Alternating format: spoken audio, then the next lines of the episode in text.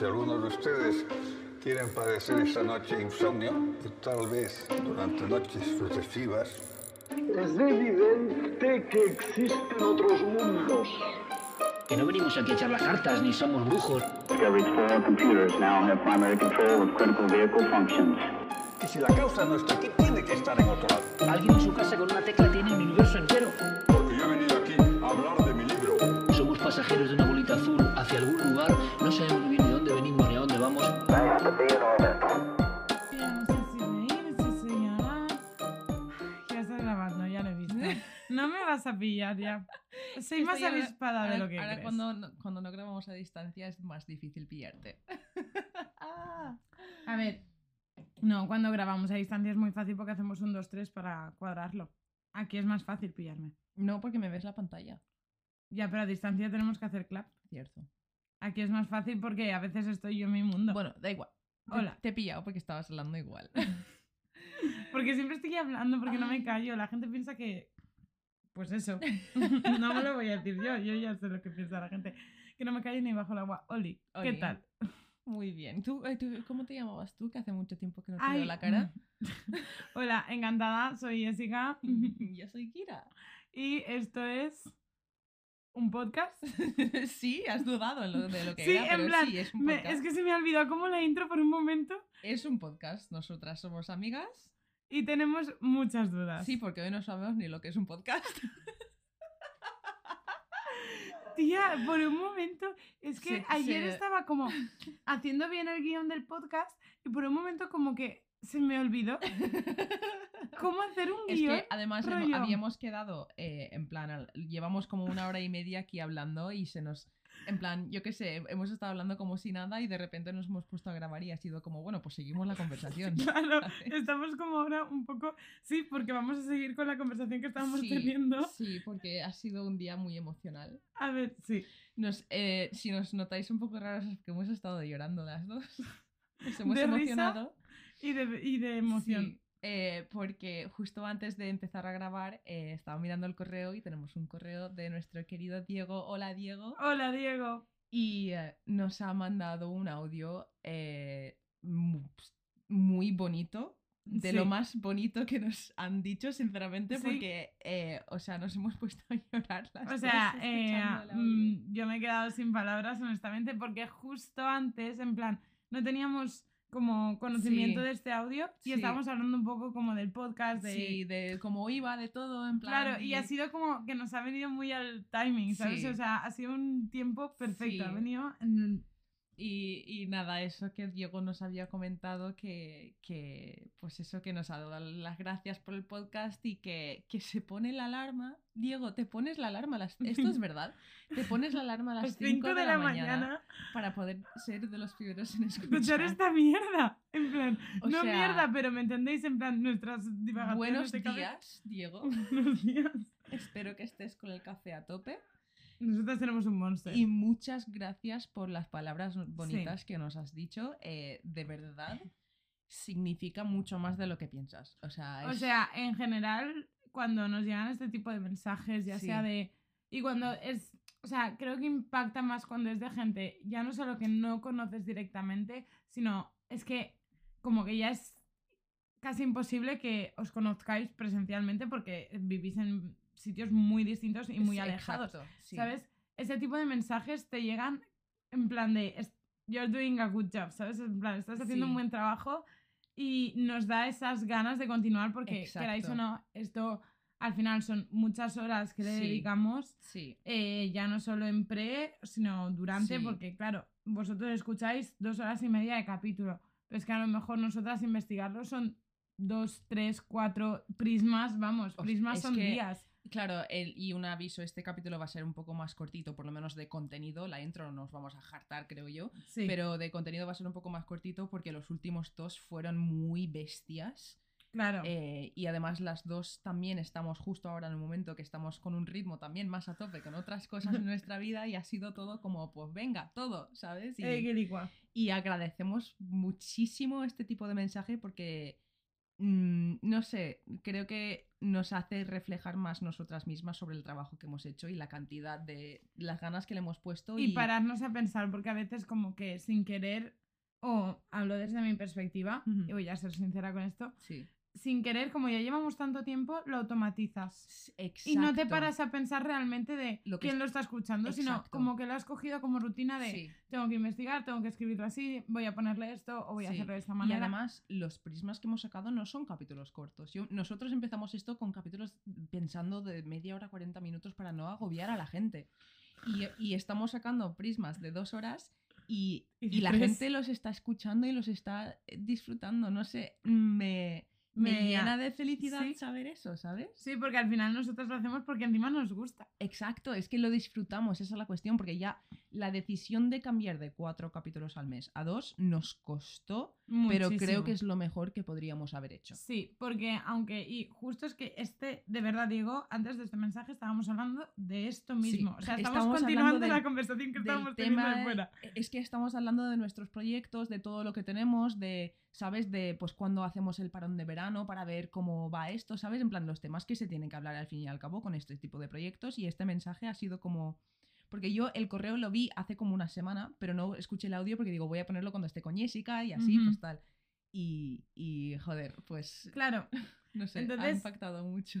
exacto. Y aparte yo creo que, esto también te lo he dicho antes, que el, aunque hagamos solo dos capítulos al mes, creo que incluso aunque los capítulos sean más cortos como el de hoy, creo que son de mejor calidad. Sí, sí. Y Creo se que- nota que estamos más cómodas también y más, un poco más sueltas, en plan, somos, estamos siendo más nosotras mismas. Claro, y que no solo simplemente investigación, vómito, como si fuera un examen, Sí. sino al revés. Creo que como que incluso nos da tiempo a absorber la historia Exacto, y sí. contarla como casi de memoria, que también lo estábamos hablando Sí. antes, ¿sabes? Porque yo, es lo que le decía a Kira, yo tengo aquí como muchas cosas escritas de alguna bromilla y tal que se me ocurre cuando hago el guion, pero realmente como investigo mucho más porque tengo más tiempo para investigar y comparar informaciones y Exacto. tal, adquiero la historia y tengo eso por si acaso, porque al final nosotras no hacemos ningún tipo de parón. O sea, Exacto. esto es una conversación normal. Es que, y además en los, en los prismas, que son dos horas, casi tres horas o lo que sea, es que creo que solo paramos en uno, que fue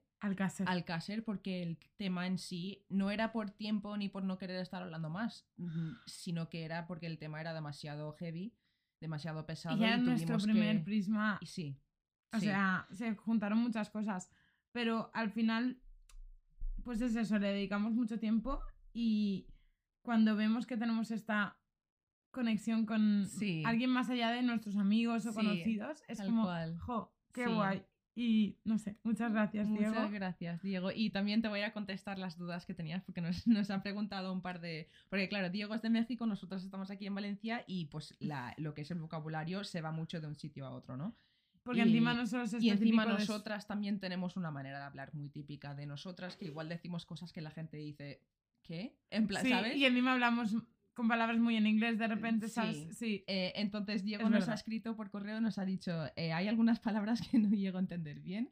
Eh, ¿Qué se quiere dar a entender cuando dicen hostia? Vale, Jessica, explica tú esto mejor porque yo no realmente, o sea, sé que es una palabra, estamos blasfemiando, ¿no? Estamos haciendo una Sí. blasfemia cuando decimos hostia. A ver, la hostia, Y es hostia con H, ¿no? ¿Va con H? Sí. Vale. que eso lo descubrí yo bastante mayor. Yo creo que mm, recuerdo que encima lo descubrí Yo con lo Laura, con mi amiga poco. Laura. Yo lo descubrí con mi amiga Laura que va con H, porque Mm. me lo corrigió un día y no se me ha olvidado en la vida. La hostia es lo que en la religión cristiana católica, no sé si en las demás también se da, supongo que sí, es el, el cuerpo de Cristo. Sí, el ¿Vale? Que es este. la, el- la la neula, sí. el pan de nieve de este, o no Sí. sé cómo coño se llama. Pero sí, eh, que es así redondita y es el Sí. cuerpo de Cristo que se parte y se reparte. Que, claro, es, un, es una manera de decir, eh, es una exclamación, ¿no? En plan, si tú me dices algo que a mí me sorprende y digo, es como un joder. Es También. como joder también, pero yo, lo, yo lo suelo utilizar más en plan de, tú me dices algo que me sorprende y yo te digo, hostia, ¿sabes? En plan, Sí. hostia. Se Y me había hostia- olvidado, hostia hostia, lo- no sé qué. Claro, se puede gastar hostia en muchos Sí, momentos. es Es, como- exclamación. Es como, puede ser mierda, pero también puede ser vaya. O puede ser joder. ¿Sabes? Sí, exacto, ¿sabes? En plan, pero claro, yo viniendo desde un punto de vista de alguien que viene, eh, que ha venido a España con 11 años y simplemente ha absorbido todas estas cosas. Yo creo que no fue hasta los 18, 19 que alguien me dijo, o lo leí en algún lado, que la hostia era eso de, de la comunión, que dije, hostia. Llevo años blasfemiando aquí como si nada, ¿sabes? En plan, entonces, si a alguien le ofende eso, lo siento, pero yo, a mí me sale la palabra como Creo si que hay fuese cosas joder. que ya sé. Sí, que eso ya... Que nunca, ya no- creo que yo nunca, nunca, he escuchado a nadie Tía, decir... Tú me lo has relacionado con la religión y porque me lo has relacionado tú. Si me das a mí rienda suelta a explicarnos, ni menciono eso. es que Porque es- creo que ya se ha convertido en una Claro, manera de hablar, porque al final España es- originalmente significa eso. Y la gente, lo que es, lo- los niños pequeños, por no decirlo porque es una palabra mala, dicen ostras. Que son, Ostras, que- es la comida. En plan, Exacto. las ostras. Que no es una palabrota, pero hostia, técnicamente sí.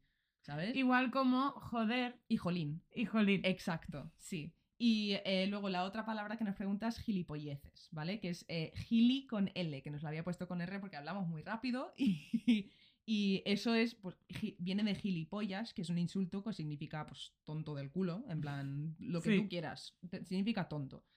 Eh, y Imbécil. Exacto, imbécil. Y eh, gilipolleces, pues es una tontería. Exacto. Sí. Bien, sí, yo tenía sí, sí, lo tenía Más como estructurado muy parecido. Sí. O sea, si lo hubiese hecho yo, lo hubiese dicho Es como que es muy así, parecido. y yo gilipollas a inglés, eh, al inglés lo traduzco como dickhead. Cabeza polla. Que en plan, es que es un insulto así, en plan, pues, mamón. ¿Sabes? Huevón. que Y se puede gastar tanto como con un amigo, en plan, o sea, si Exacto, gilipollas, ¿sabes? exacto, sí, como sí, con sí, alguien discutiendo fuerte, ¿eh? en plan, es un gilipollas. Tal cual. ¿Sabes? En plan, es que el español creo que todos sus insultos se pueden, los hemos como... En, en, ing- en el- inglés, en Irlanda también, en Inglaterra y en América no tanto, pero en Irlanda tú te insultas con tus amigos. En español, eh, los insultos están como muy a la orden del día y de, la, y de las conversaciones con tus amigos y de todo. En plan, en, joder, eh, me cago en todo, mira ya, ¿sabes? Hostia puta. Sí. En plan, creo que están como muy... Sí, hostia puta es algo que creo que tú y yo alguna vez hemos dicho. Y claro, si Diego no ha estado entendiendo la palabra hostia, hostia puta, Brandíder, ¿qué, ¿qué es esto? Encima que es súper realmente- contradictorio. Realmente, plantéatelo, ¿qué es hostia puta? ¿Qué significa hostia puta? Nada. nada, no significa nada. Son creo que como dos palabras Bueno, muy chicos, fuertes. hoy el capítulo de hoy va a ser sobre las palabrotas en español y lo que significan. Cuadrado. ¿Por qué se llama cuadrado? Eh, bueno, que sí, que son como dos palabras muy contradictorias. Sí. Bueno, ¿cómo estás? Eh, yo estoy bien, he tenido una semana emocional, muy emocional. Eh, esta semana ha sido mi aniversario de un mes haciendo streams en Twitch Mm, y va muy bien, la verdad. en cuanto estéis escuchando este capítulo, ¿vale? Porque sale mañana, porque oye, estamos grabando a último momento esta semana también, porque hemos querido darnos un pequeño... De normal grabamos con una semana de antelación, pero, Pero después de los prismas prismas- y eh, prismas, eh, Pascua, todo, necesitamos un descanso, ¿sabes? Y, y, pues yo dije, bueno, pues lo edito el mismo sábado y se sube domingo. Claro. Eh, entonces, en el momento que estéis escuchando esto, yo seguramente esté haciendo un directo en Twitch. eh, o esté a punto de hacerlo, porque lo voy a hacer el domingo por la mañana. Eh, por si alguien quiere venir a saludarme, oye, puede venir. Si, por ejemplo, Diego, tú que te levantas a las 5 de la mañana, igual estás por ahí. Si tienes Twitch, ahí estoy. Trash Marble. T-R-A-S-H-M-A-R-B-L-E. Vale. Un 10. Joder. Y, Qué um, spelling, chaval. Deletreo. Y um, eso, la semana ha sido intensa. Ayer lloré mucho de emoción, de felicidad, de tristeza, de todo, porque es, es ese momento del mes, chicos, y estoy hormonal. Entonces, pues eso, aquí estamos, con un capítulo tranquilito. ¿Tú cómo estás? A ver, A ver, uy, ayer- uy, eso cuando empieza por ahí. yo ayer hice un jajas en mi Instagram, Sí. ¿vale? Porque estoy un poco jajas últimamente. ¿Vale? Porque yo ayer me desperté con una noticia Sí. que dije, mira, creo que esta noticia representa mi semana. ¿Vale? Y subí un texto que decía, esta semana está siendo así de rara. Y una flechita a esta noticia que dice, Burriana, que es un pueblo de Castellón, de aquí de Valencia. Sí, me suena mucho ese pueblo. ¿Vale? Sí, creo que se celebra algún festival allí. Ahora mismo no, me- no, Vale. cua- no caigo cuál es, pero... ¿Vale? Burriana comienza el día con un ovni estrellado en una de sus calles. Y yo dije, sí, me representa la semana. En ¿Cómo? plan, burriana y con foto clarísima. En plan, fue como, Good morning. Buenos días. ¿qué Vale. tal? ¿Vale? Esta es la foto. Rihanna comienza el día. Oh my god. ¿Vale? que claro, tú así de primeras te quedas en plan. No entiendo nada. Sí, porque es que la foto es un ovni convencional, pequeñito. Ahí no Claro. cabe nadie, pero bueno. Claro, en plan, pero ya es como, no entiendo nada. Sí. Pues así está siendo un poco mi, mi semana. Como cosas aleatorias que no tienen ningún sentido si las pones en un titular, ¿sabes? Vale, sí. Pero bien, dentro de lo que cabe, bien. Tengo un, creo, eh, al final, cuando hagamos lo de dar las gracias, Sí. me explayaré un poco más con mi semana. Vale. Así que, pero bien, bien. Ayer una niña, voy a Sí. contarlo porque me hizo mucha gracia, ¿vale? Yo no sé qué problema tienen los niños pequeños con las camisetas de tirantes. Vale. Uy. Pero un día me fui a cubrir una clase a otra academia y llevaba una camiseta de tirantes, larga, en plan, no era Sí. un top, larga, y una niña me preguntó, teacher, ¿por qué vas desnuda? Y no entendí, el, en plan, ¿por qué no iba Ah, desnuda? Claro. Y lo dejé pasar porque, bueno, como encima llevo los tatuajes, a lo mejor como Sí. que de repente viesen tanta carne y se asustaron. Bueno, Sí. no lo sé. ¿Vale? Pero es que el otro día llegué también, sí que llevaba un top, pero llevaba una chaquetilla. Sí. O sea, iba como hoy, pero en pantalón largo. ¿Vale? Con top, de tirantes y chaquetilla. Y me quité la chaquetilla porque venía con mucha calor para ponerme el uniforme y dar mi clase. Y una niña me dijo, mira, se, tiene tetillas.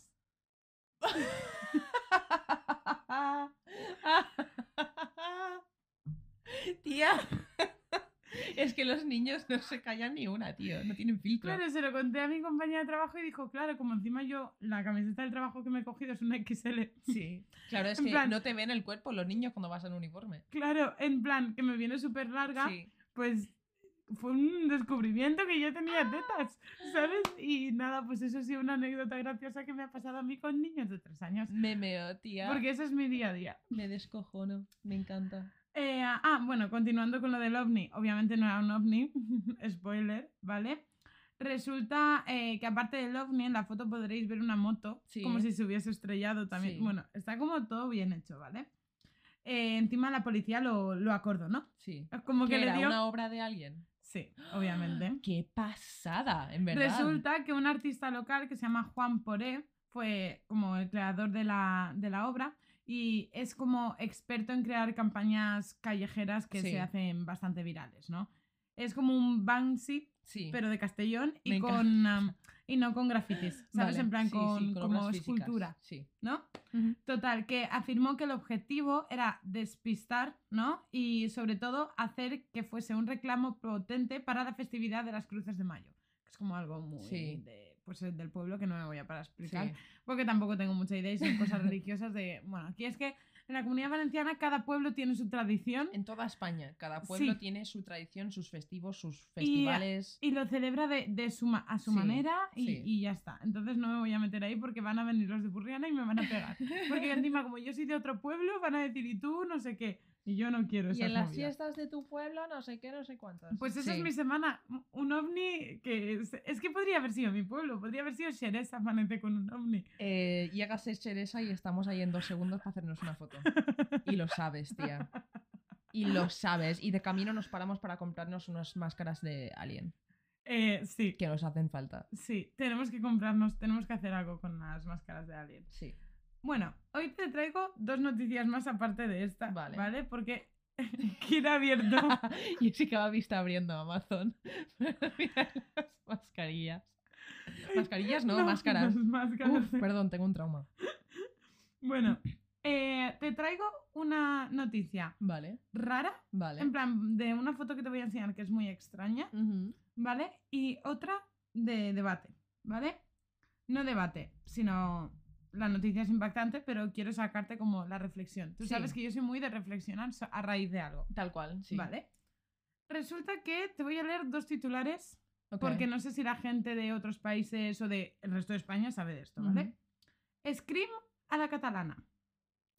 Acepta nueve años de cárcel, de cárcel por apuñalar a una desconocida en un bosque con la máscara de una película de miedo, que es Scream, Sí. que es La Ghostface. típica, sí. ¿Vale?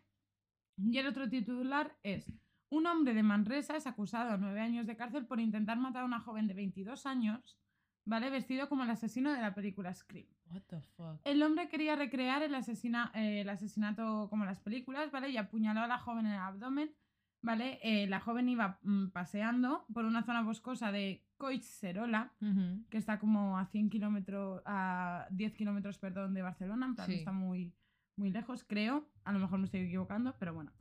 Y ah, resulta que lo descubrieron, que eso no lo tengo ahí.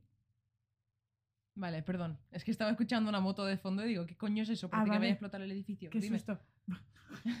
bueno, eh, que lo descubrieron porque el tío tiró el disfraz por ahí Mm. y lo pillaron con su familia e hijos. Cuando la, eh, la policía llegó. Joder. ¿Vale? La mujer está viva, Sí, pero imagínate tú ir a pasear con tu perro y encontrarte a un pirao, sí. ¿Vale? Con la máscara. Entonces, entonces aquí te traigo tres preguntas. Dime.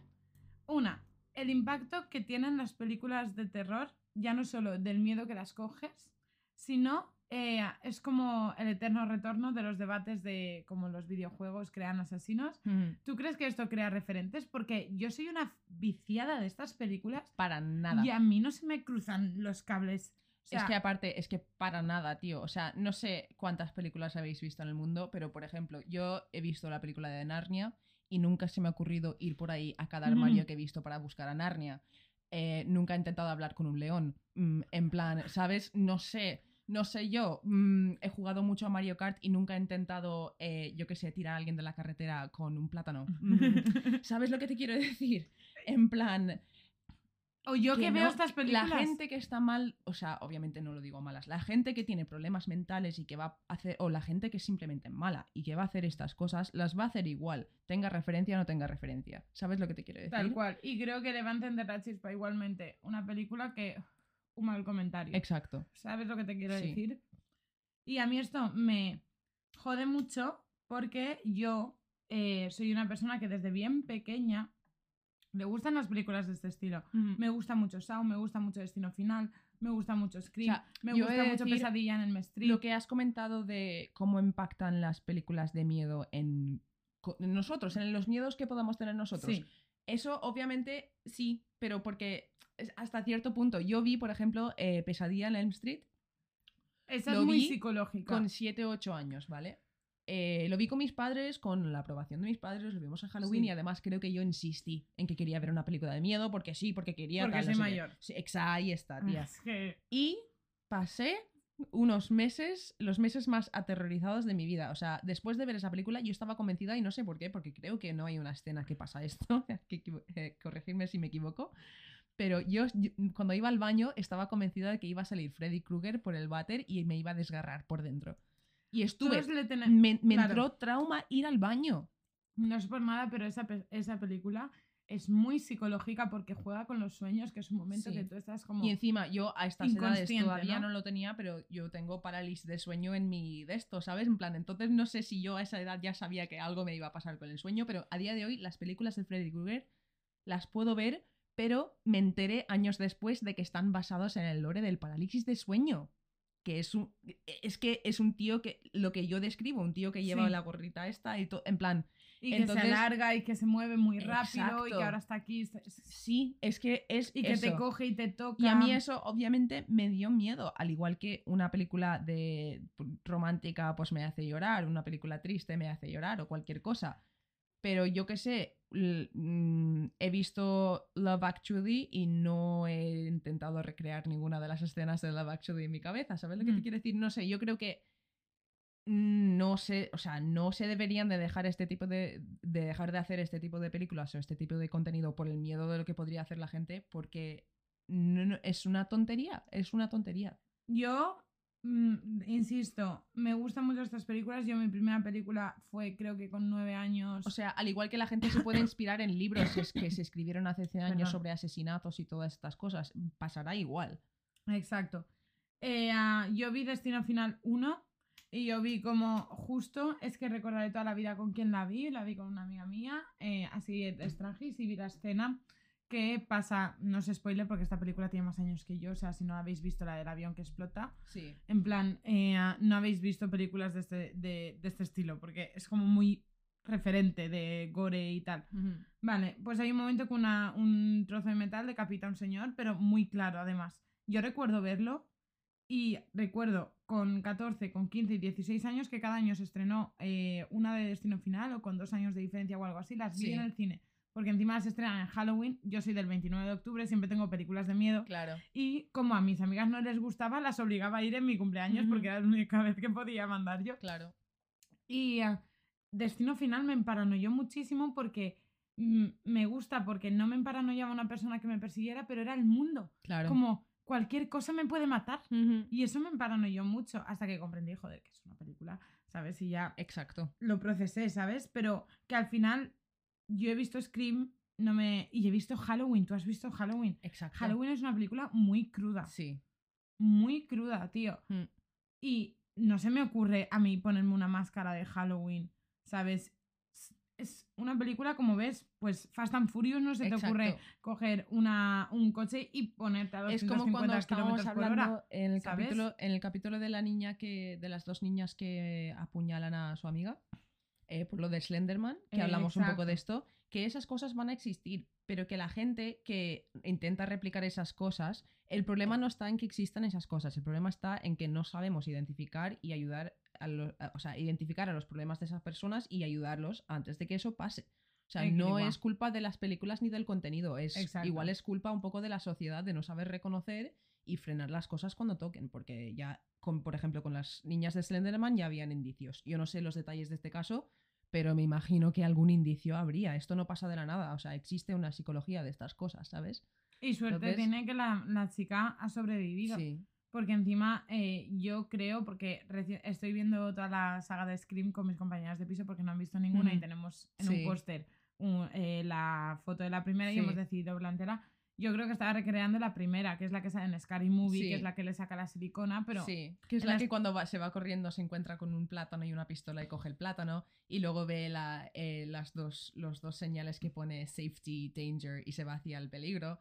Eh, me- eh, me- siempre me- esa película la vi muy pequeña, creo. Nunca, nunca vi Scream, pero sí que vi esa peli. pues Scream 1, a diferencia de las demás, Scream 1 es muy de risa. eh. sí. Scream 2 se vuelve muy gore de sí, repente, Sí, sí, sí. Pero Scream 1 es muy de risa. Mm. Mis, por cierto, dato adicional antes de que sigas, mi- mis primeras palabras eh, fueron con una máscara de Scream en la mano. Eh, mis padres volvían de vacaciones, eh, creo que se habían ido a o a Ámsterdam o a las Maldivas, no me acuerdo. Pero volviendo de vacaciones y cuando estaba mi madre acababa de llegar, estaban recogiendo todo y se ve que era Halloween de ese año. eh, Tía, y yo cogí la, la mascarilla en la mano y mi madre. No sé si eran mis primeras palabras, pero fueron las primeras que escuchó mi madre, ¿sabes? Porque yo había estado una semana con la que me estaba cuidando y tal. claro. Y lo cogí y le miré y le dije, oh, scary. Le dije, uh, miedo. sí, tía. Y mi madre, claro, llevaba, no sé, me Se dijo- no asustó, sé qué llevaba en la mano, pero me dijo que se le cayó todo lo que llevaba en la mano porque fue como, hostia, sí, qué miedo, me cago en la puta. De repente. No hablas y de repente tus primeras palabras es como bu, ¿sabes? Plan, es todo muy apropiado, como- ¿eh? Claro, te define muy bien. Y mi última pregunta con este tema es, ¿tú qué hubieses hecho? Imagínate que tú estás por ahí. Es que yo esto lo vi en un podcast y ya estaban como hablando de diferentes, ¿sabes? Yo creo que antes de que se moviese hacia mí, echo a correr. Creo que de- del, me, me paralizo y digo, no sé si es broma o qué, pero me piro. Me da igual que sea una broma. Me cago en tus muertos y me voy. Sí, yo me voy corriendo también. En plan, es que creo que no me lo pienso. Creo que he visto las suficientemente películas de miedo como para ser la típica que desde fuera diría, corre. Tal cual, No me, no me quedaría ahí. tal cual. A no ser que el miedo me paralizase, creo que mi instinto me, me saldría a correr. Creo que he visto... Claro, pero lo- pon la condición, vas con el perro y si el, pe- el perro quiere ir, a- en plan, quiere intentar atacar al hombre y tú estás intentando correr y... y- No me pongas Claro, a ver, tía, es que es el estrés del momento, es muy fácil hablarlo aquí desde delante del micrófono, pero luego ahí, ¿cómo era de grande el perro? Ay, tía. No lo sé, era un perro. Si es un perro pequeñito en plan un Yorkshire, pues lo arrastras, te vas corriendo y ya está, pero si es uno como el mío, como el Hostia. mastín que tengo yo, si el perro se quiere quedar ahí, se puto queda ahí, ¿sabes lo que te quiero decir? Pero- Y a mi perro el no otro- lo apuñalan. Yo me, me defiendo a mi perro con mi puta vida. Hombre, ¿Sabes? Es que yo igual en esa situación mm, no, no sé lo que haría. Tía, Depende de pues- lo que hace mi perro. ¿qué vas a hacer? A ver, dime cosas. Wow, vale, ok, estamos de acuerdo, pero. Penis. es que tengo aquí, ay, no lo he comentado, pero una amiga de Twitch, ¿vale? Eh, Rebeca, eh, me ha mandado eh, como un, un paquete de cosas de Inglaterra que yo no puedo conseguir aquí de, de galletas que me gustan. Y me ha mandado unos pins super cookies que van con mi nombre de Twitch porque es un, un mapache. Eh, y me ha mandado una pegatina que es un gatito que lleva una coronita de flores y pone penis, pone pene. Le haremos una foto, lo subiremos al Instagram. Eh, me encanta.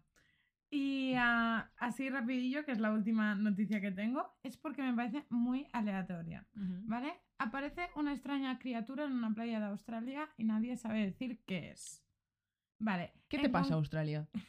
A ver, Australia es que es muy peculiar, ¿eh? Porque es una isla enorme ahí en medio de, como, entre comillas, como muy separada también de todo, porque tiene sí toda la zona de arriba que son islillas más pequeñas, pero es que eso es, tía, eso es enorme, ¿sabes?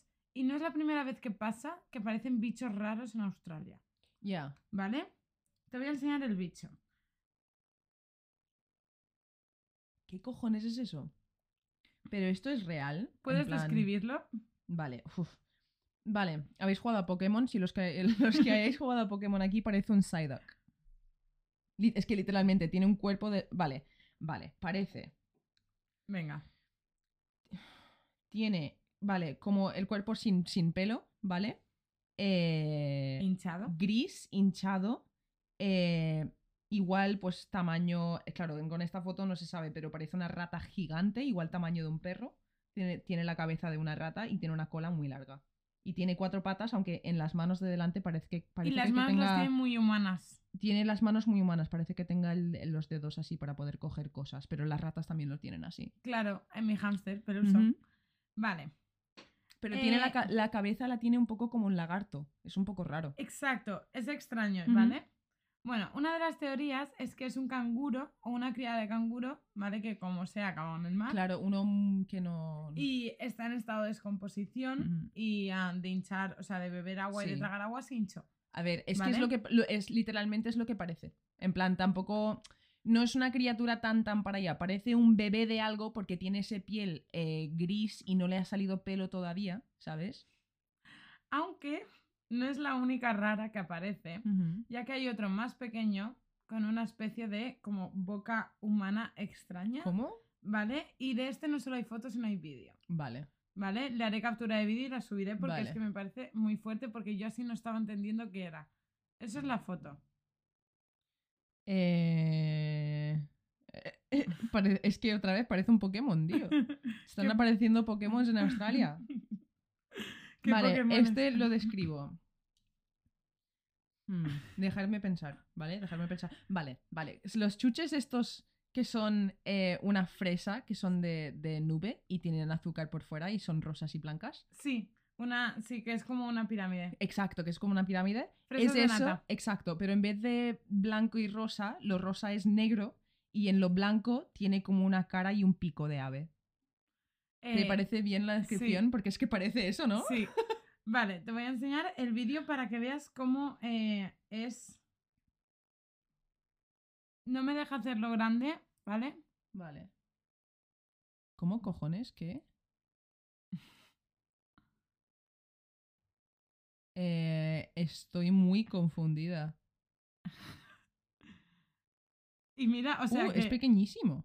Claro, yo pensaba que era más grande hasta que me di cuenta de que era pequeño y lo cambié. Puse otro más pequeño. Vale, eso sí que no, no tengo ni idea de lo que podría ser. Eh, vale. Total, que no sé qué pasa en Australia, que están apareciendo Pokémon, o están apareciendo bichos que no... A ver, también tenemos que entender que el océano, ya lo hemos hablado un montón de veces, creemos que hemos de, llegado... hay un montón al de especies y, y no criaturas hemos- que no hemos descubierto.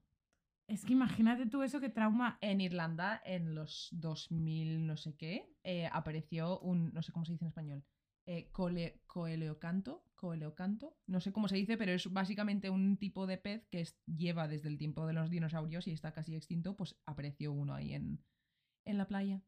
Coleocanto. Coleocanto, sí. Este bicho. Sí. Que son Ostras. son súper antiguos y además suelen solo, la canto. solo están en, en, Un fósil viviente. Sí, tal cual. Es que solo se encuentran en las profundidades y apareció uno en la playa de Irlanda, cerca de mi casa. ¿Vivo? Salió en las no- estaba muerto. Salió en las Ah. noticias y todo. Tía. Y mi hermana, se la, mi hermana se la encontró paseando en la playa. O sea, no, no fue la primera en encontrárselo, pero lo vio. Qué guay. O sea, a ver, si ya está muerto, pues antes de que se muera y no verlo. Ya, pero es raro que aparezca ahí. No, y al lado de tu casa. Ya. Tía, mira, yo siempre digo que la gente que tiene, en plan, que se dedica a algo del misterio, ha tenido A- algo le ha tocado en la Sí. vida de. Sí. de, de cosas de Sí. todo, todo el mundo. Es que puedes pensar, o sea, tú tendrás los referentes angloparlantes, en España también hay, o sea, todo el mundo ha tenido algo raro. Sí. Tú lo has tenido, yo lo he tenido. Sí, tal cual. Es, es como el carnet del misterio. Tal cual. Bueno, empezamos como hemos hecho una intro larguísima, no quiero saber ni cuánto tiempo hemos hecho, no me lo digas. Hemos hecho una intro de 35 minutos. Vale, Pero es que tenemos temas más cortos hoy. Entonces, Claro. pues así hacemos un capítulo largo, pero tampoco tenemos que matarnos. exacto. Bueno, hemos hablado de muchas cosas, ya nos diréis qué, qué opináis, porque aún no hemos acabado. Ahora empieza. Ahora empezamos, ¿no? Ya estamos ready. yes. Bueno, yo te vengo a hablar. Perdón. Ahora. Yo te vengo a hablar de el parador de Cardona. Vale. Me has hablado de esto un poco ya, creo. Vale. ¿A ti te suena? ¿Sabes algo de esto? No sé nada. Vale. Pues yo hoy te vengo a hacer como una especie de hotel Cecil, pero más como de fantasmas, Vale. más de historietas, ¿sabes? Vale. No es tan como negro y oscuro, ¿vale? Porque hace mucho tiempo que no te traigo nada de España. Ya. Y España. Sorry. España. Y encima lo tengo en mayúsculas. Quería hacer así, España. que un día me dijiste que lo pronuncié un montón. España. Vale. Bueno, porque sí que es verdad que hay muchos sitios aquí que están muy guays. Entonces, pues yo mm, se me ha olvidado de lo que tiene este sitio. Y a mí este sitio me gusta en particular por la historia que tiene. Ajá. Porque es como, mm, spoiler, eh, ah, no es muy spoiler porque tiene como mucha historia, ¿vale? Un Romeo y Julieta, Oh. pero... Mm, vale, no, primero he dicho, oh, y luego ha sido como, espera, que lo mueren, se mueren los dos. es súper trágico. es que lo, lo, lo idealizamos todos en plan el tema ese y es como. Pero no. unos siete siglos antes de que se escribiese. Oh, ¿Vale? Y ahora te cuento cosas. Cuéntame cosas. Bueno, eh, pues lo he dicho, hoy os traigo el eh, la historia del parador de Cardona. Vamos a empezar con su localización. El parador de Cardona, como su nombre indica, está en Cardona, que es una ciudad catalana que está más o menos a 100 kilómetros de Barcelona. Sí. ¿Vale? Este edificio fue construido en el año 886. Joder. Anteayer. Sí, no, o sea, Lo tengo ahí vale. escrito como... Uh, 886. Es que no hay un mil. Di, el- es que es... Vale, sí, no, es que me ha petado un poco la Sí, cabeza. es extraño. sí. Sí. a mí también me pasó. Y esta fue como mandado a construir por Wilfredo el Belloso. vale. No sé. Un señor que nació en Y 1840. tenía mucho vello. Ay, 1840 que no. Y iba a decir, joder, encima me vas a contar algo sobre viajar en el tiempo y Jessica, eso no me lo esperaba. No, en el 840. Vale. Es que, tía, me, me apunté la fecha porque me parecen rara. Bueno, y obviamente su finalidad principal no era ser un hotel, ¿vale? Ya que es un castillo que te transporta directamente a la Edad Media. Ajá. O sea, ese tipo de castillo... Antes de que sigas este hotel, ¿se puede, ¿te puedes quedar ahí? Sí. ¿Dónde estaba? En Cardona, en Cataluña, nos vamos tú y yo. Vámonos, vámonos, Nuestro- pero, pero ya. No, y tú vas a querer ir a cierta habitación. Uh, vale. Es que por eso te, la- te va a Estoy- me encantar. estoy emocionando un te montón. va a encantar la historia, ¿vale? Eh, este imponente castillo se sitúa sobre un cerro de 154 metros de altura. Vale. Hay 150, sí, 154, me he liado. ¿Vale? Es como una, un vallecito. Vale. Está súper chuli el, sitio y todo, ¿vale? Sí. En sus orígenes se utilizó para controlar dos cosas, el Pirineo y los campos de Cataluña interior Sí. y las minas de sal, ¿vale? Que son muy importantes para la época ya que estas eran la principal fuente de ingresos de la zona catalana, ¿vale? Eh, estás buscando como Sí, estoy mirando fotos y hay fotos incluso de las habitaciones. Eh, una en concreto, te qué sale. pasada, sí. 712. Sí. Algo pasa ahí. Algo pasa en el 712. Eh, pero qué pasada, o sea, es literalmente, chicos, es un puto castillo, como os lo podéis imaginar, pues un castillo ahí encima del monte. Sí, y es que, es que encima tampoco es monte monte, es como una colinita, en Sí. plan como, ¿sabes? Pero son 154 metros, eh, 154 metros. No sé por qué me suena raro decir, porque me suena como muy bajito, pero a la vez es, no sé, está muy chulo. Sí. Eh, unos siglos después, ¿vale? Del 886 saltamos a los años 70, ¿vale? Vale. Eh, exactamente, más concretamente, perdón, el 76. Vale, yo te estoy escuchando, es que estoy mirando, buscando los precios. Tranquila. que mi padre en el 76 tenía aprox 4 años, ¿vale? Aquí fue cuando el castillo pasó a ser utilizado como parador y atracción turística de la zona. De hecho, el director de cine Orson Welles quedó tan impactado con el Oh. castillo que decidió rodar una de sus últimas películas allí, que es Campanadas a Medianoche en 1965. Hostia. ¿Vale? Sin embargo, los turistas, ¿no? No se acercaban aquí por el parador en sí, porque es un castillo y tal, sino por su historia de fantasmas, obviamente. Vale, por la época, el edificio, perdón, el edificio estaba un poco en ruinas, ¿vale? Pero la red de paradores nacionales decidió reconstruirlo y convertirlo en un hotel de lujo en la década de los 70. Vale. Cuando las obras comenzaron, empezó también el rumor de que muchos obreros que trabajaban allí aseguraban vivir cosas, mm, fenómenos paranormales durante su jornada laboral. Vale. Objetos que desaparecían y volvían a aparecer en otro lugar Hostia. distinto, golpes que parecían venir de ningún sitio, susurros incorpóreos, voces así como "Uh", de fantasmas, ¿vale? Aunque realmente muy poca gente pues se lo llegó a tomar realmente en serio, ya que pensaban que podía ser sugestión colectiva de los trabajadores. Sí. Porque, a ver, pensemos, era un edificio histórico y antiguo que había vivido mil batallas, mil guerras. Mira, por ejemplo, la carlista y la napoleónica. Y la civil. Es que, bueno, creo que... ¿Qué tal? Eh, no, bien, que sí que me está viendo mirar los precios. Eh, vale, una habitación, estoy mirando en booking.com, ¿vale? Una habitación doble estándar, 128 euros la noche en agosto. No está mal, porque yo he estado mirando eh, viajes Sí. y tal. Sinceramente, o sea, con bañera, aire acondicionado. Pero tú vas a querer ir a, a esta Pero habitación. yo, claro, yo estoy mirando en Booking. Para ir a esa me imagino que tienes que llamar directamente al hotel y que tendrá una lista y que tendrá condiciones y tal. Vale, eh, quilicua. Total. Eh, que eso, que es un edificio histórico. Escúchame, que por una noche nos...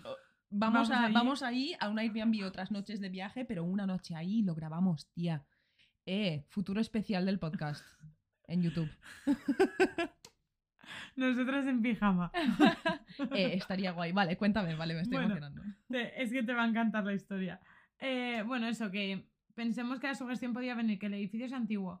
eh, que al final lo antiguo siempre como que nos da un poco de mal rollo porque como Sí. nos transporta a una época que Sí. desconocemos y lo que desconocemos siempre nos da mal rollo, no, Ajá. no nos atrae, Sí. ¿vale? Muchas veces, pues al final la gente dijo, mira, se quedó como más leyenda urbana que como una realidad tangible, ¿vale? Sí. Una vez las obras acabaron, ¿vale? Y el parador de Cardona abrió sus puertas, ya no solo se contaban las historias de los obreros, sino que también la de los huéspedes que comenzaron a relatar sus propias vivencias. Sí. ¿Vale? Sin embargo, las vivencias se volvían más extrañas y misteriosas cuando se trataba de la habitación 712, ubicada en la séptima planta del hotel. Tía, no es por nada, pero tengo un lector de MF. Ya lo sé. Es que podíamos... Jessica, tengo un kit de cazafantasmas.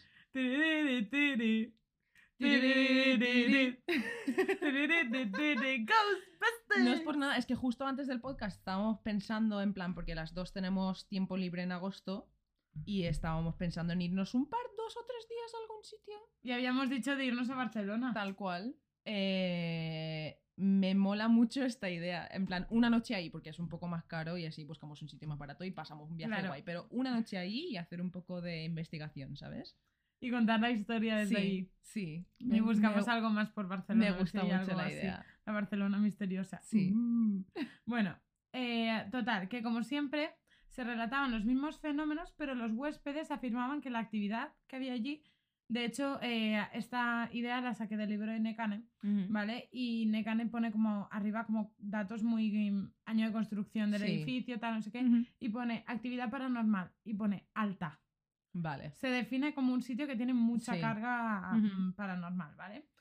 Pero especialmente en esa, mm, Esa habitación. en esa habitación es como incluso más de lo normal, que Sí. bueno, también Es que normal me hablando estoy de imaginando llamando al hotel y diciendo, a ver, es que somos un podcast que hablamos de lo paranormal y nos gustaría alojarnos en la habitación 712. Estaría todo guapo, ¿eh? Estaría genial, vale. Eh, Sí. Es que vas a flipar. Bueno, total, que resulta que la historia más surrealista. Uy, perdón. es eso, el monster que me deja el moquillo ahí Sí, sí, del lo azúcar. Bueno, la historia más surrealista o más famosa que se conoce de, de esa época y de esa habitación fue contada por el antiguo gerente Vale. del parador. ¿Vale? Y de dos mujeres de, de la limpieza que se llaman camareras de habitación, si no me Sí. equivoco, ¿vale? Eh, que trabajaban allí en el hotel. Resulta que una tarde, las dos iban limpiando, limpiando, limpiando y llegan a, a la, a la planta se- eh, siete- séptima Sextima. a la, a la séptima planta. ¿vale? Y el protocolo dice que ellas tienen que llamar varias veces para asegurarse que De no hay nadie nadie, antes sí. de entrar. Vale, hasta aquí bien, pues pasan de habitación en habitación hasta que llegan a 700. Ujú. Las mujeres hicieron lo de siempre, llaman varias veces Sí. y esperan unos segundos a ver si alguien les respondía. Y una voz ronca y profunda respondió, Uh. esperen. Vale. Las mujeres se asustaron un poco por ese tono, porque el tono como que sonaba raro, no Sí. sonaba como muy humano, sonaba Sí. como eco, no sé, algo extraño, ¿vale? Eh, así que, claro, mm, por- mm, decidieron volver a llamar. Porque, why Claro. not? Claro. O sea, un fantasma te está diciendo que te esperes y tú vuelves a llamar.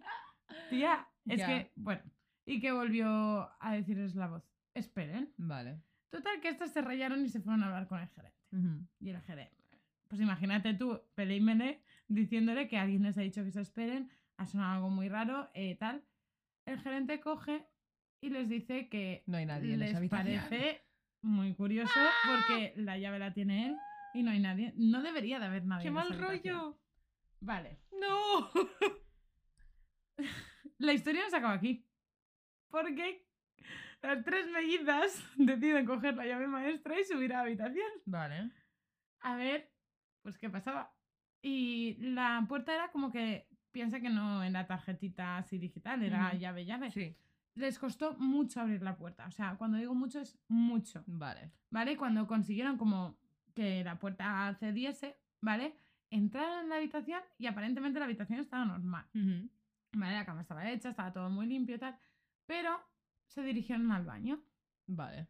Y en el baño se encontraron el grifo abierto, una de las Ah. toallas estaba húmeda y lo más peculiar es que había un par de pisadas frente al Oh. lavabo, Tía, ¿vale? me han dado escalofríos muy fuertes, ¿eh?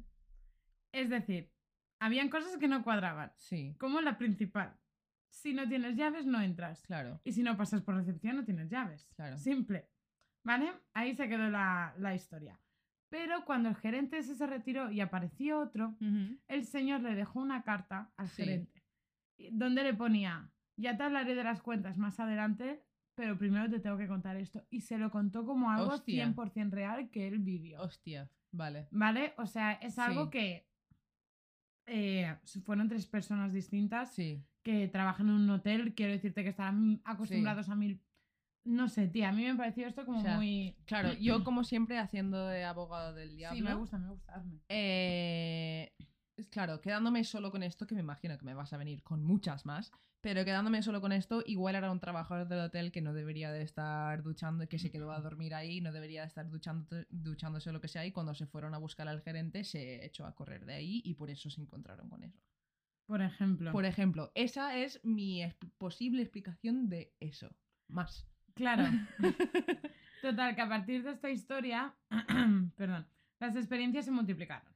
A la mañana siguiente los huéspedes acudían a recepción para contar cosas de lo más surrealistas, en plan grifos eh, que se abrían y se cerraban por la noche, o sea, solos, luces que se encendían y se apagaban solas Sí. también, pero en plan, ti, ti, ti, ti, ti. Sí. ¿sabes? No solo que te la encontrabas encendida, sino te, te, te, te, te. Eso decía la gente, ¿vale? Así que varios investigadores, atraídos por la curiosidad, decidieron indagar en la historia del parador y se dirigieron al registro histórico del castillo, ¿vale? Vale.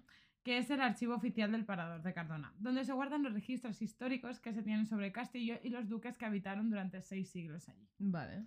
¿Vale? El archivero del Parador, eh, que desde lo tienen como desde el siglo XVIII o así, en plan, que es cuando empezaron como a investigar más allá sobre el Parador, ¿vale? Dice que desde el siglo X el castillo tiene una leyenda. Vale. Y te voy a contar la leyenda, Vale. ¿vale? Que es la leyenda de la historia de Adalés. Ok. A pesar de que no hay documentos históricos que lo corroboren, sí que es una leyenda que desde el siglo X la gente ya era como muy popular. ¿vale? Según cuenta la leyenda, la habitación 712 había sido anteriormente la habitación de Adalés, una chica joven, muy guapa, ¿vale? Que era hija del vizconde Raymond Folk, ¿vale? Vale, sí. Y a partir de aquí, la historia te va a sonar porque, como he dicho, es muy parecido a Romeo y Julieta, con la diferencia de que a ser real hubiese sido siete siglos antes de que Shakespeare naciese. O sea, una Vale. locura. ¿Vale? Resulta que el vizconde eh, le llega un gossip, le llega un cotilleo de que a su hija, ¿vale? A su baby shark, le gusta, eh, lo tengo ahí, a shark, eh, para explicarme yo mejor, le gusta un chico musulmán. Porque Vale. eh, recordemos que Aprox pasó sobre entre el 800, 900, Sí. y ahí estamos hablando que estuvo la invasión musulmana Sí, a España. exacto. Tal cual. Vale que en 15 años fue la invasión y empezó en el 711 ahí. Y creo que la, lo- como la conquista del norte abajo fue en 1200 y algo. O sea que Sí. estábamos en invasión musulmana y era algo que podía pasar, ¿vale? Eh, ah, recordemos... Perdón, me he liado. Vale, la chica Dales Ujú. sabía que su padre estaba en contra. ¿Vale? Sí. Entonces empezó a intentar tramar un plan de fuga para casarse con su mm, Sí. amado. La cosa es... Marry me, Juliet, never have to be alone. I need you and that's all I need to know. Vale, perdón, es que me la canción de Love Es Story que- a la cabeza. Tal cual. Eh, total, que en ese momento para la nobleza era impensable que una mujer se fuese para casarse con un hombre que pensemos que en ese momento estaba todo el tema de los matrimonios de conveniencia Exacto, tal cual. y todo eso. ¿vale? Y la familia podía hacer dos cosas, o aceptar el enlace o meterla en un convento. Vale. Mm, bueno, total, que ah, lo que habíamos dicho, ella tenía un matrimonio de conveniencia anteriormente y el gossip este de la fuga de Adalés Sí. se extendió mu- tantísimo que le llegó a la familia de con quien se iba a casar. Vale. Entendamos que los matrimonios de conveniencias eh, de conveniencia se llaman porque hay algo que te conviene, no es el amor. Exacto. Y en, y en aquel momento era pues tierras, riqueza, exacto. poder, eh, e incluso, incluso países o regiones que se juntaban. La corona de Aragón, que era Cataluña y no sé qué, porque se juntaron dos. Como aquel que dice, a lo mejor lo he dicho mal, pero es una manera de explicarme, ¿vale? Total. Eh, que la cosa es que la familia rompió todo. Y el conde, el vizconde, perdón, dijo, ¿cómo puedo castigar yo a mi hija que se, para que todo el pueblo sepa que yo no perdono ni una traición? Vale. ni viniendo de mi hija.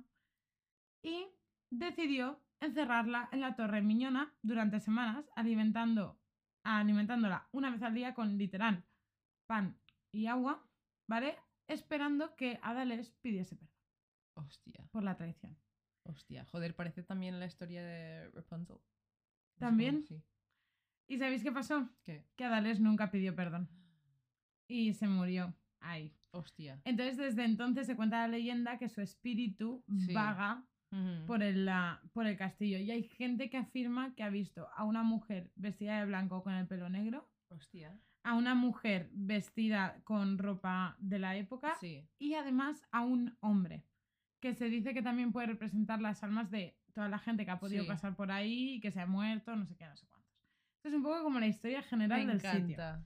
¿Vale? Pero actualmente el Parador de Cardona, como he dicho antes, es uno de los sitios más embrujados de España. Vale. ¿Vale? ¿Y qué pasa con, ah, con esta habitación? Está cerrada al público. Ah, no. A no ser A no ser que. Que pidas expresamente que quieres esa habitación. Hola, hola. De hecho, son muchos los investigadores, periodistas, youtubers y aficionados a esto que la han pedido expresamente. Eh, Entonces mira, se puede, hay posibilidad. pero Tía, hay- me estoy emocionando. ¿eh? aprox hay un mes Ah. de antelación, Bueno. o sea, de lista de espera. Bueno, ¿Vale? en un mes, si lo pedimos esta semana para agosto, podemos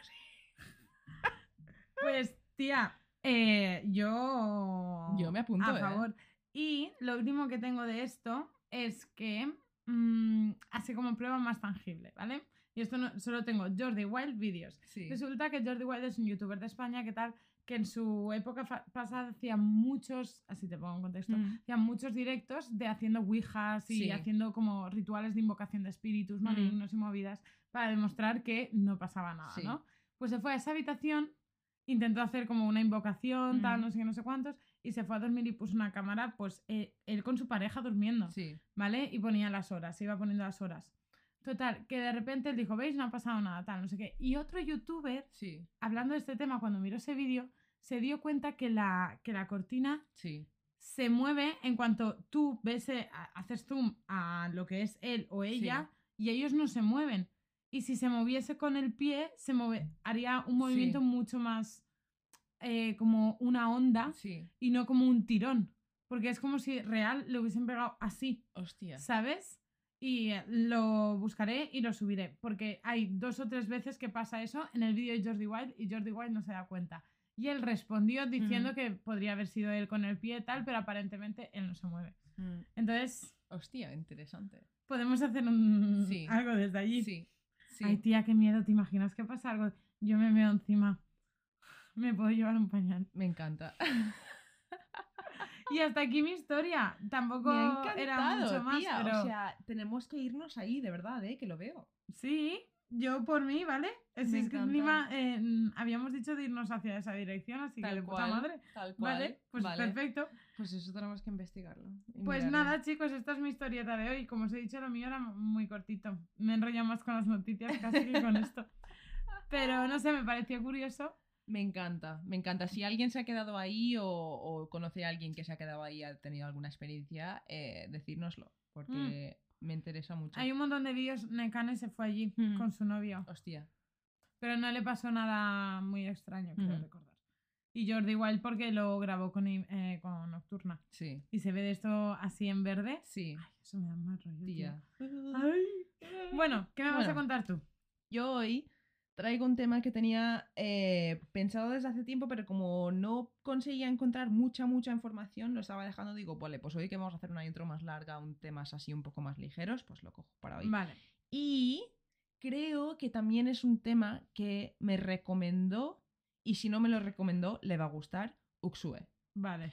Eh, Hi, Uxue. no sé si me lo recomendaste, no sé si me dijiste tú esto, pero creo que, creo que te va a gustar y creo que sé por qué. Hoy te traigo un críptido barra criatura mitológica Vale. que es el Wendigo. ¿Cómo te gustan, eh? Los bichos me raros. encanta. ¿Ves? Sabía que te- mi bicho raro también te iba a gustar. Es que el Wendigo me gusta particularmente porque creo que es una criatura que, por lo menos aquí en Europa, se desconoce mucho el folclore, pero aún así sale tanto en la cultura popular, en la tele, en las canciones, en los videojuegos. Eh, vas a Yo no flipar, sé ¿vale?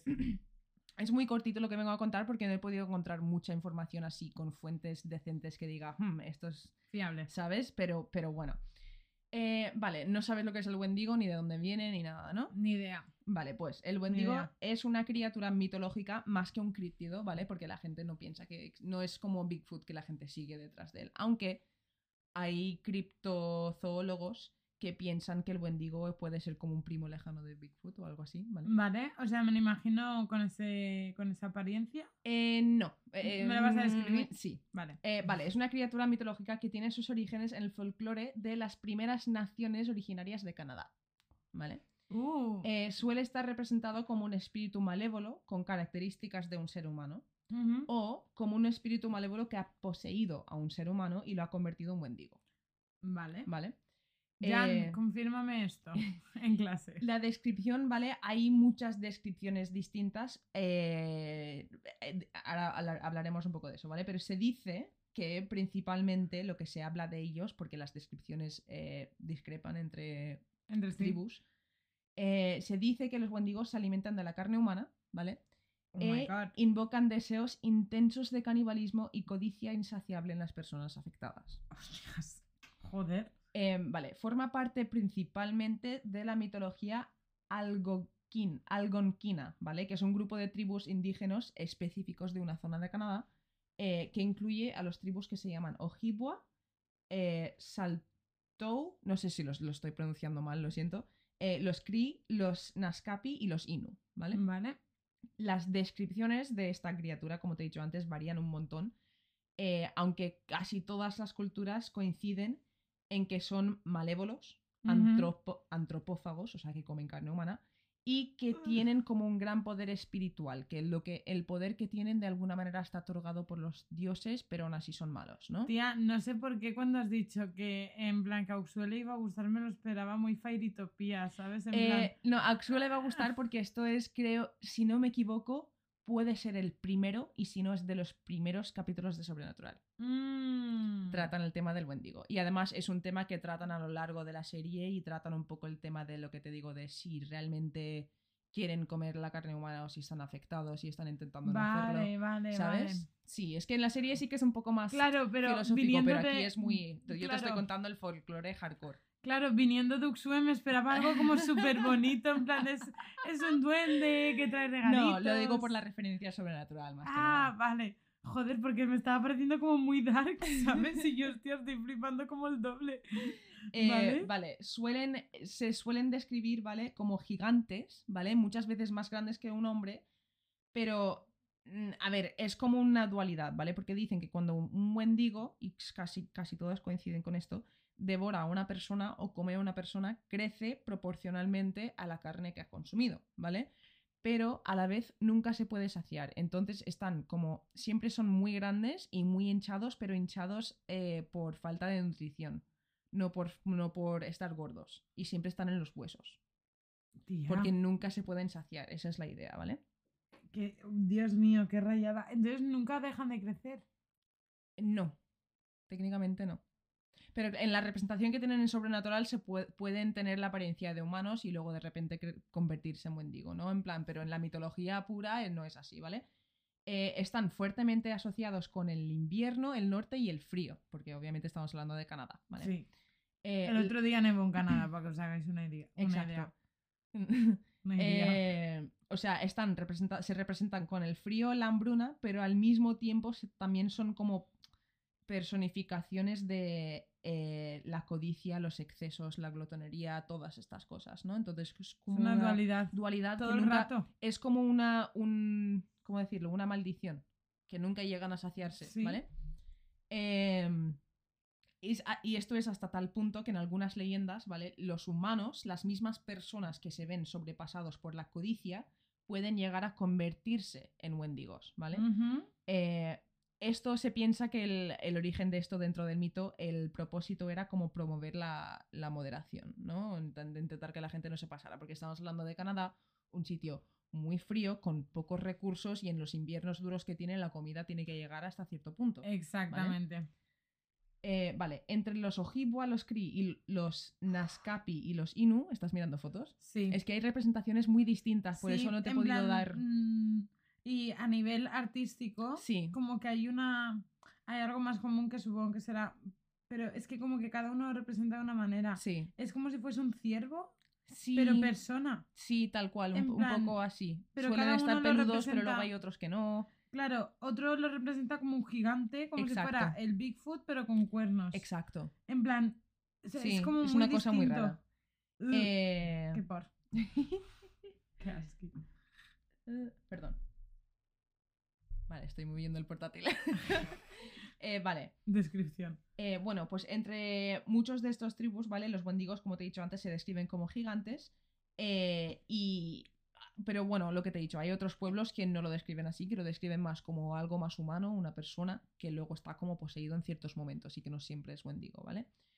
En todas las culturas donde está presente el mito del wendigo, existe la creencia de que los seres humanos pueden convertirse en este monstruo si alguna vez comen carne humana o se pasan de codicia o son demasiado glotonosos con todo, ¿vale? Sí. Eh, o también si, se pos- si son poseídos por el mismo espíritu demoníaco del wendigo, ¿vale? Depende otra vez del tribu que le preguntes, de dónde vayas. Volvemos a lo mismo, tiene todo el sentido con la cultura y con las Por eso me parecía tan y interesante este caso, tía, porque es algo súper cultural que súper propio de un sitio que... creo que luego lo hablo un poco, pero lo que es el, el, cana- el canibalismo aquí no es un tema que Popular. salga mucho, ¿no? Pero a- ahí está muy ligado a todo su folclore. No, y está ligado a la codicia de exceso, al, exacto, al- exacto. Algo que ellos tienen que tener mucho en cuenta a la hora del recurso. Que nosotros eso lo ligamos a la religión. Efectivamente, O exacto. sea, como que cada uno tendrá como su propio cual. antepasado tal cual, leyenda que se liga tal cual. a ella.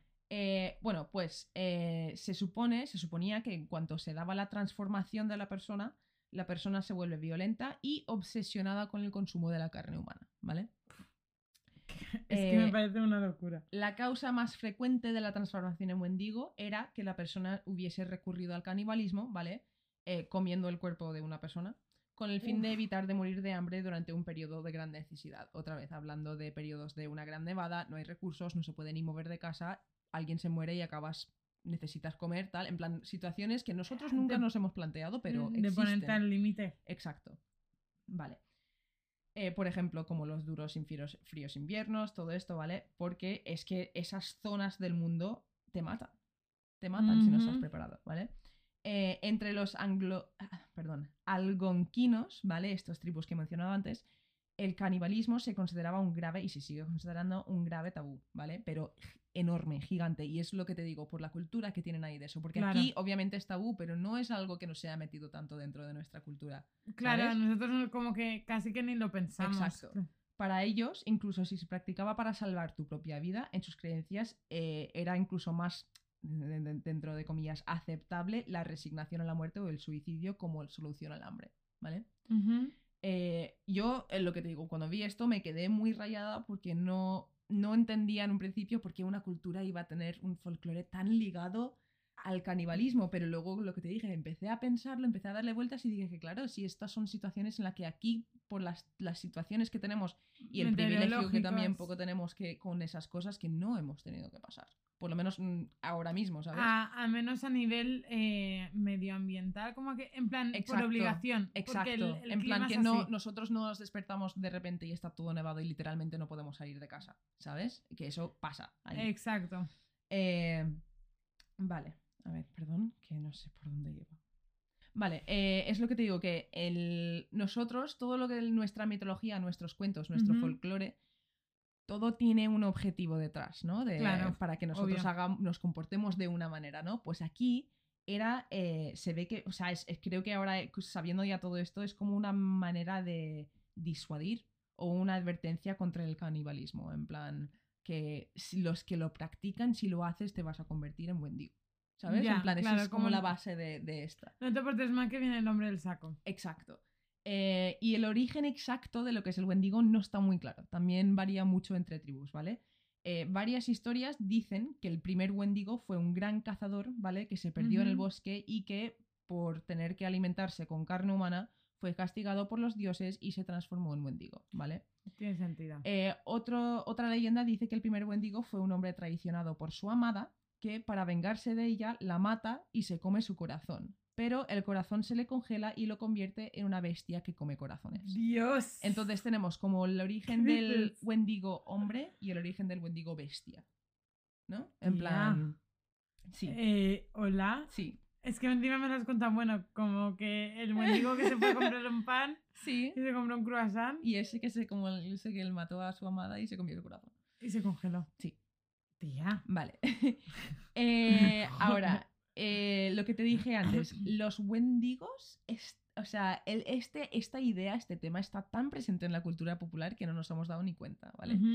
Eh, se ha utilizado muchísimo en la literatura, pero muchísimo, ¿vale?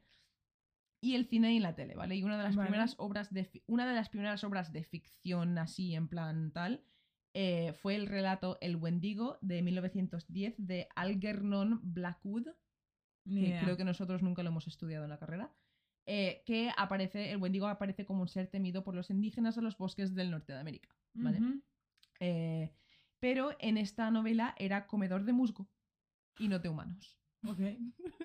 Más relajado. Eh, el, el escritor de el escritor H.P. Lovecraft, que sabrás quién es, que es el de los mitos de Cthulhu, no sé, cómo se dice. Sí, sí, sí. Es el- Lovecraft sí. Lovecraftiano. Es- eh, literalmente Sí. su nombre se ha convertido en un adjetivo para describir la literatura y el cine, ¿vale? Eh, Guiriguá. Eh, pues él también asociaba al Wendigo con un dios ártico. En plan, escribía un poco y hacía un poco de comparación entre estas dos cosas.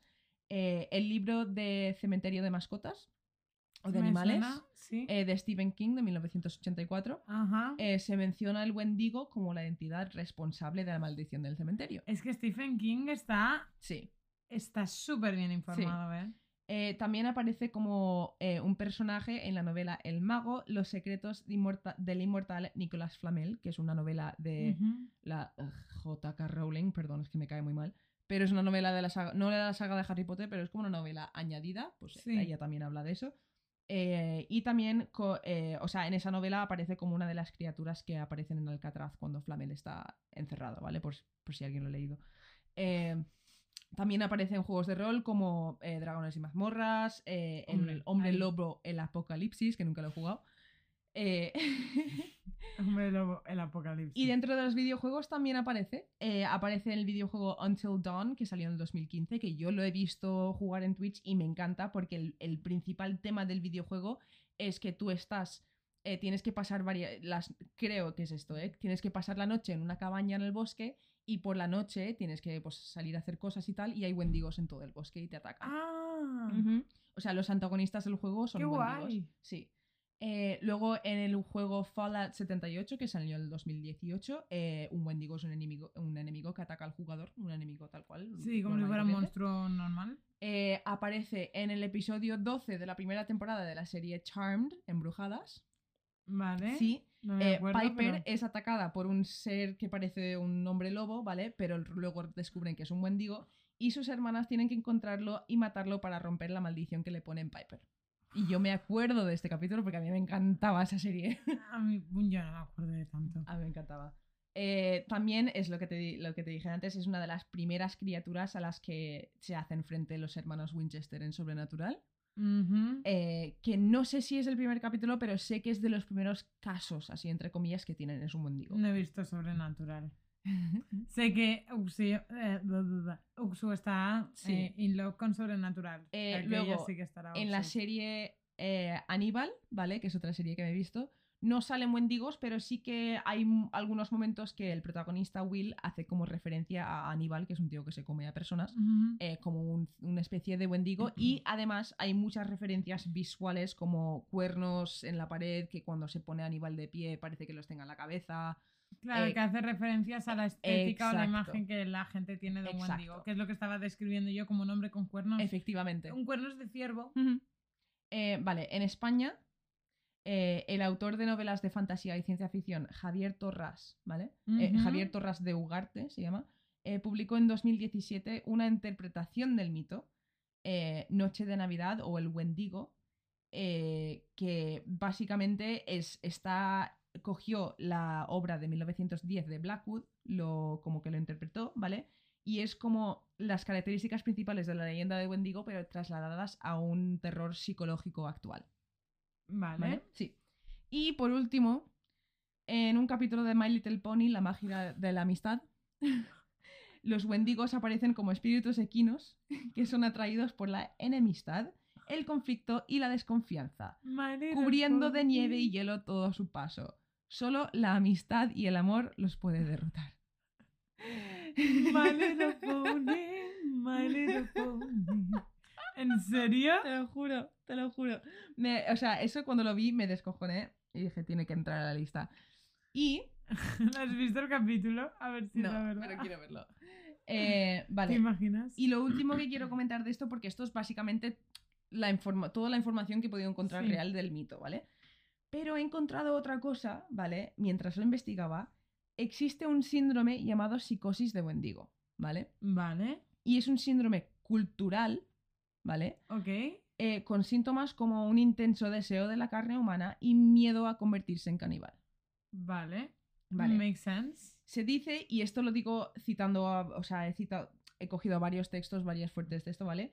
Que era, ¿vale? Porque hace años que no se dan casos, un tipo de trastorno mental que se producía específicamente entre los tribus Cree, Innu, Ojibwa, Salto y el- el- los demás que he dicho de Canadá y Alaska, ¿vale? Vale. Eh, la persona que la sufría dejaba de comer, empezaba a tener náuseas y vómitos y malestar eh, ante cuando le presentaban comida normal, ¿vale? Eh, y también empezaba por, a tener episodios de insomnio o alucinaciones, ¿vale? Eh, se dice que la persona empezaba a, como decir que tenía miedo a que el Wendigo le poseyera y de repente empezaba a tener incontrolab- incontrolables, no sé hablar, incontrolables ganas de comer carne humana, ¿vale? ¿Cómo nos afecta tanto la cultura, eh? A ver, eh, la, la mayoría de casos que he podido encontrar, ¿vale? Datan del siglo XIX. Eh, aunque eh, existe con mucha controversia acerca de si realmente ha podido llegar a existir esto o no, ¿vale? Eh, uno de los casos documentados, de, más documentados, eh, ocurrió en 1878, ¿vale? Sí. Donde un hombre Cree que se llamaba Swift Runner eh, se encontraba a unos 35-40 kilómetros de unos suministros de emergencia, ¿vale? O sea que comida no la tenía lejos, mató a su mujer y a sus cinco hijos y se los comió. Eh, se argumentó que esto no fue un caso de supervivencia por falta de comida eh, y que no estaba tan lejos de los suministros y tampoco tenía razón por matar a sus cinco, a seis personas. Y está, catalogado, sí, y está catalogado como psicosis de Wendigo, ¿vale? Y de hecho, cuando fue a juicio, acabó confesando que así fue y fue ejecutado, ¿vale? Eh, algunos historiadores argumentan que estos Lol. episodios responden únicamente a un. básicamente.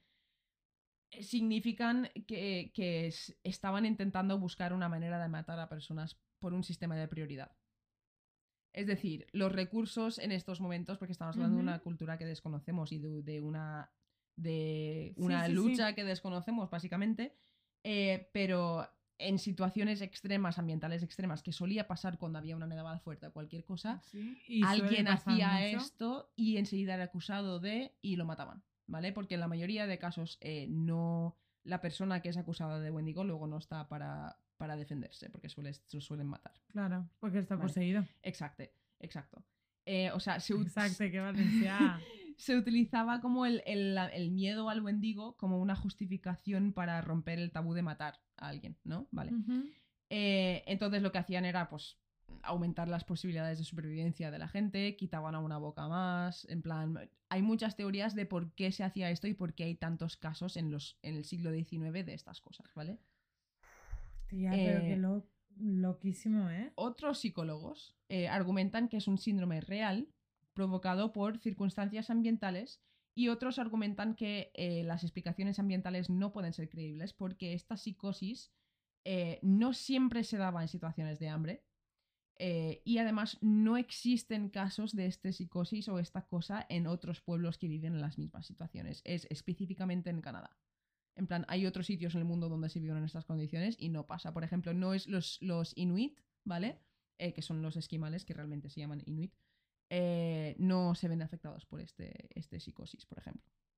Pero es súper curioso porque sí que sé que, por ejemplo, también en Jerusalén hay muchos peregrinos que cuando van a Jerusalén tienen un síndrome que ahora mismo no me acuerdo, que es Mm. como que se sienten ellos Jesús, en Sí. plan como profetas, Sí, eh, ay, ¿cómo se llamaba? ¿Sabes? Y Sí, es sí, también es cultural.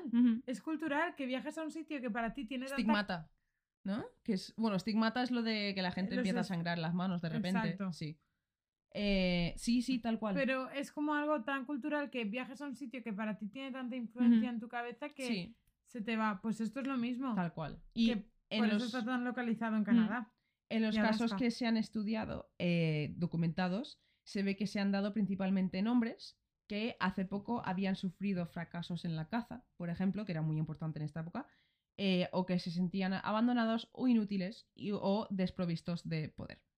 Y se veía muy raro en mujeres. Eh, hay psicólogos e historiadores que argumentan también que no es una enfermedad que se haya estudiado como toca, ¿vale? Y que es algo que era único y específico a los pueblos indígenas que hemos mencionado antes.